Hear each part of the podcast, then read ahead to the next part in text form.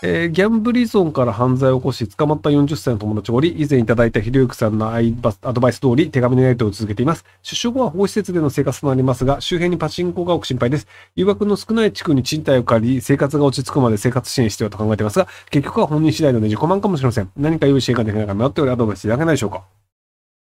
えっ、と、ちょっと前に見た記事なんですけど、あの、万引きをしてしまう病気の人っているんですよね。あの、窃盗症みたいなやつで、その、あの、刑務所とかにちょこちょこいるんですけど、あの、なんとなく万引きしちゃう人っているんですよ。で、そのなんとなく万引きする人が、まあ、あの、アル中みたいな感じで治らないんですけど、で、なぜ治らないのかっていうので、で、その人が、その、どういう場面を見たときに心がざわつくのかっていうテストをしたんですよ。で、あの、まあ、普通にこう街中ですとか、誰もいない街中ですとか、街中に人がいますとかは、まあ、一般の人と全然変わんないんですよ。で、お店の中で、あの、人がいますだと全然変わんないんですけど、お店の中で人がいないという写真を見ると、要はそのお店の、あの、なんかスーパーとかの通路で商品がいっぱい並んでる。で、そこを見ると、あの、心ざわつくんですよ。その窃盗症の人が。で、どうやら、その窃盗症の人は、そういうのを、その、要は誰もいなくて商品が並んでるっていうのを見てしまうと、なんか盗まなきゃいけないという、刷り込みがされちゃってるっぽいんですよね。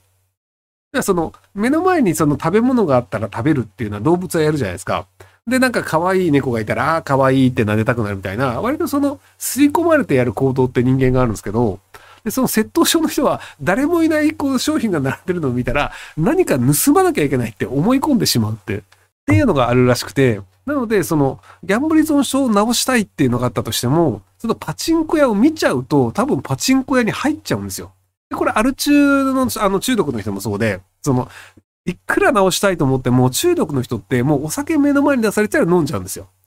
なので、その中毒を治したい人は、そのお酒を目の前に見ても我慢できるようにしようとかじゃなくて、もうお酒を見ないっていう生活の方がアルチョール、アルコール中毒が治しやすかったんですよね。なので、その生活支援としてはパチンコ屋が全くないところに行った方がいいと思います。だから例えば、あの、文京区とかに引っ越すとパチンコないと思います。なんでそういう感じで、あの、近所のその、いや、あの、まあ、し、あの職場に行くとか、家とかの間に、その、パチンコ屋がないような生活圏内っていうところで生活すると、そのパチンコ屋と触れる機会がなくなるので、多分あの、ほん、そういう生活をした方が結果として治りやすいと思います。その、あの、自分からもうその掛け事やりに府中に行きますとかっていう人はもうどうしようもないと思うんですけど、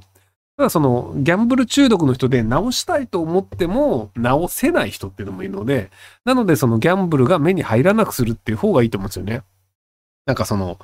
日本ってそこら中にその駅前とかにパチンコとかのギャンブルがあるって、ちょっと国としておかしいと思うんですよね。僕はあの、そのギャンブル自体は別にあっていいと思うんですよ。競馬でも、あの、パチンコでも、パチンコはちょっと違法な部分があるかどうかと思うんですけど、まあ競馬でも競輪でも何でも。で、ただそれって、その、掛け事をしようと思う人が、わざわざお金を払いに行ったりとか、わざわざ移動してやるための観光施設としてあるべきで、なんか、どの駅でも駅を降りたらパチンコ屋があるみたいなのは、ちょっと国としてどうかと思うんですよね。その、なんかそこら中に掛け事ができるのがある国って、多分日本だけじゃないかな。あの、観光地とかに、例えばあの、えっ、と、バルト三国のラトビアのリガとかは、一応その旧市街って言われる観光地の部分とかの、ちょっと外れたところにちょこちょこあったりするんですけど、で、まあ、ドイツのフランクルトとかにも、一応カジノちょこちょこあったりとか、あ、あフランクルトは空港だけか。空港で、えっ、と、あれどこだ？オランダか、オランダもちょこちょこあって、で、リトアニアもちょこちょこあって、みたいな感じで、街中にちょこちょこあるところなんですけど、で、えっ、と、イギリスも街中にちょこちょこあって、で、イタリアも、あの、バーの奥の方にちょこっとだけあるとか、やっぱり、あの、カジノとか掛け事がここでできますよっていうのを宣伝してないんですよね。なので、あの、わかる人はわかる場所にあったりするんですけど、でも日本の場合って駅前とかにあの、バーンって看板立ててパチンコとか書いてあるじゃないですか。だから、なんか、あれどうかと思うんですよね。まあ、だかこういうこと言うと、あの、パチンコ利権の人たちに怒られるんですけども、はい。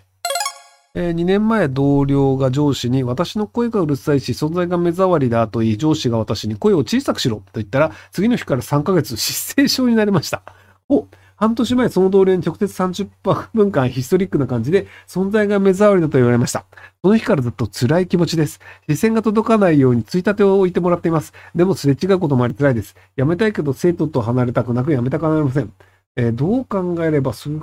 やかでいられると思いますか？えっと、学校ですよね。多分生徒って書いてるので。で、あの、ま、小学校だったら6年、中学であれば3年で、そう、生徒卒業しちゃうので、もう違う学校に行った方がいいです。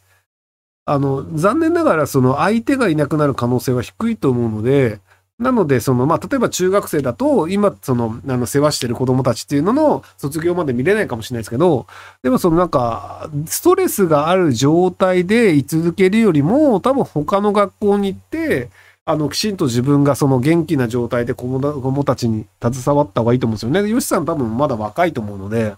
なので、その、日本の場合だと60歳以上でも先生やってたりする人いるので、あとその30年間先生をやると考えると、多分そのムカつく人とかがストレスが溜まるような環境から逃げ出して、働きやすいところで働いた方がいいんじゃないかなと思いますけども。えっ、と、一応その、あの、労働基準監督署に行くみたいなパターンが民間だと思う、ありなんですけど、あの、その効率とかって結構めんどくさいんですよね。